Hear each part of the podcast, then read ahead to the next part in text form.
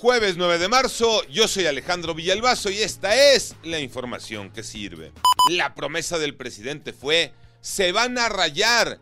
Y es que se comprometió a que los reporteros que cubren sus mañaneras visitarían el centro de inteligencia que construyó Genaro García Luna, el llamado búnker. López Obrador dijo que ese búnker dejaba pantallados a los periodistas.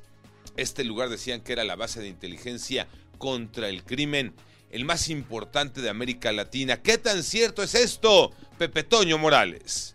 Gracias Alejandro. Efectivamente, hoy estas son instalaciones bajo el resguardo de la Guardia Nacional, área de inteligencia. Debajo tres niveles hacia abajo está ese centro de comando que por cierto dicen fue inspirado en una serie televisiva conocida como 24 horas y que conectaba directamente con la oficina en aquellos entonces de Genaro García Luna.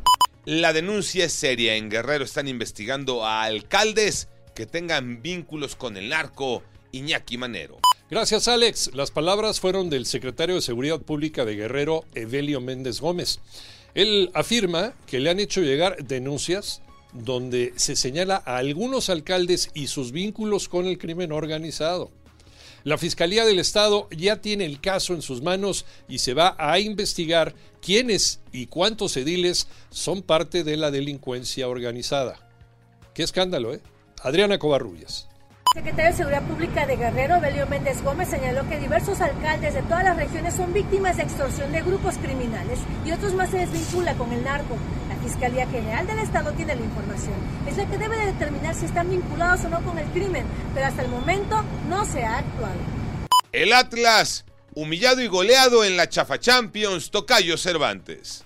Así es, Tocayo. El Atlas sufrió una goleada de escándalo frente al Olimpia en los octavos de final de la Liga de Campeones de la CONCACAF. Con un 4 a 1, los rojinegros no aguantaron la presión en San Pedro Sula y pusieron en peligro su pase a la siguiente fase.